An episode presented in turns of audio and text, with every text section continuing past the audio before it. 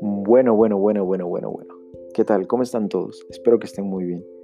Mi nombre es Sebastián y durante estos minutos estaré, estaré entreteniéndoles un poco.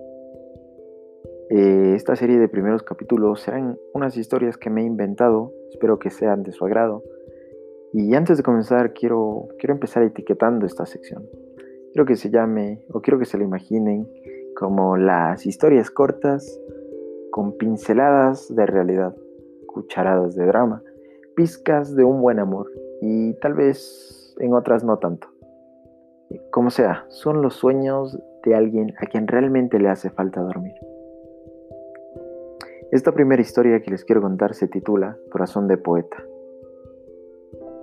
Esta noche narro una historia de intriga, de un amante que ama con locura, de una doncella que algo oculta entre tanta ternura de alguien que mira a lo lejos sin opinar, una historia que de haber sido concebida pondría al mundo a temblar. ¿La belleza es pureza o solo nos nubla de alguna oscura verdad? Esta es la historia de un chico que la respuesta estuvo a punto de revelar. Fue lo último que escribí antes de recibir el comentario que mataría mi sueño de ser escritor. Era un lunes por la mañana, 8 a.m. para ser exactos, y como todo lunes a esa hora me encontraba en la S del café, una cafetería muy famosa de mi ciudad, porque además del ambiente de paz que reflejaba su espectacular decoración y el exquisito aroma de su café, fue el lugar que inspiró a los mejores escritores amateurs que, al igual que yo, quieren contar su historia al mundo. ¿Qué tal el trabajo, Mike? preguntó Bella, la chica que servía el café. De maravilla, será la mejor historia que leerás. Será mejor que así sea. Iré a traerte un poco de café. Bella era de las pocas personas que creían en mí. Bueno, no es que conozca muchas. No era alguien a quien le guste socializar mucho. Me la pasaba leyendo e intentando escribir mis propias historias. Volví a concentrarme en mi trabajo, pero no lograba visualizar un avance. Así que comencé a escribir un poema. Era mi forma de relajarme sin, sin dejar de ejercitar mi cerebro. Miré mi taza de café a la que le faltaba un pequeño sorbo para estar vacía. Cerré los ojos y comencé. Qué lindo se siente poder despertar. Y por la ventana una bella mañana mirar. Saber que un café caliente espera por ti y un lindo mensaje aún me falta transmitir. Lo tengo, lo tengo, grité con euforia. No grites, dijo Bella con un ceño fruncido, pero también se notaba que estaba emocionada, porque sabía a qué me refería. Bella estaba aproximándose a ver qué había pensado para continuar con mi obra, pero le ganó a llegar un señor vestido de negro con un sombrero. No supe quién era hasta que se lo quitó.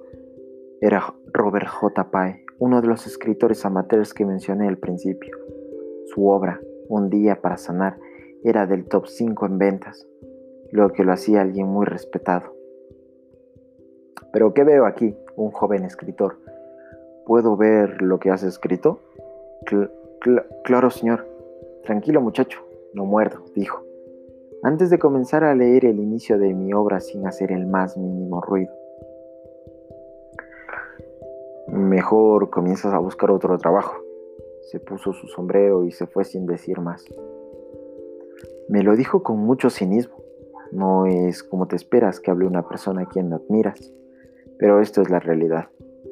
Llegó Bella, emocionada por escuchar lo que seguía de mi historia y también lo que me dijo Rob. Al ver mi rostro sin ninguna expresión ya imaginó que algo malo pasó. Admiro mucho a Bella, siempre sabía cuándo debe callarse.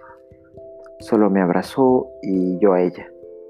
Decidido a no llorar, me despedí y quise pagar la cuenta. Hoy invito yo, me dijo ella. Gracias, querida amiga, es hora de irme. Si quieres hablar, sabes dónde encontrarme. Gracias, sí que eres bella, bella. Lo sé, dijo antes de reír. Bueno, este es el inicio de esta historia. Si quieren que la siga narrando, voten.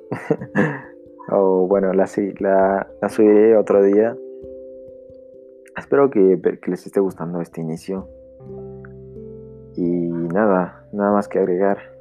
Tengan un lindo día, lo que quede del día, lo que quede de la noche, como sea. Yo soy Sebastián y espero seguir y espero que me sigan escuchando.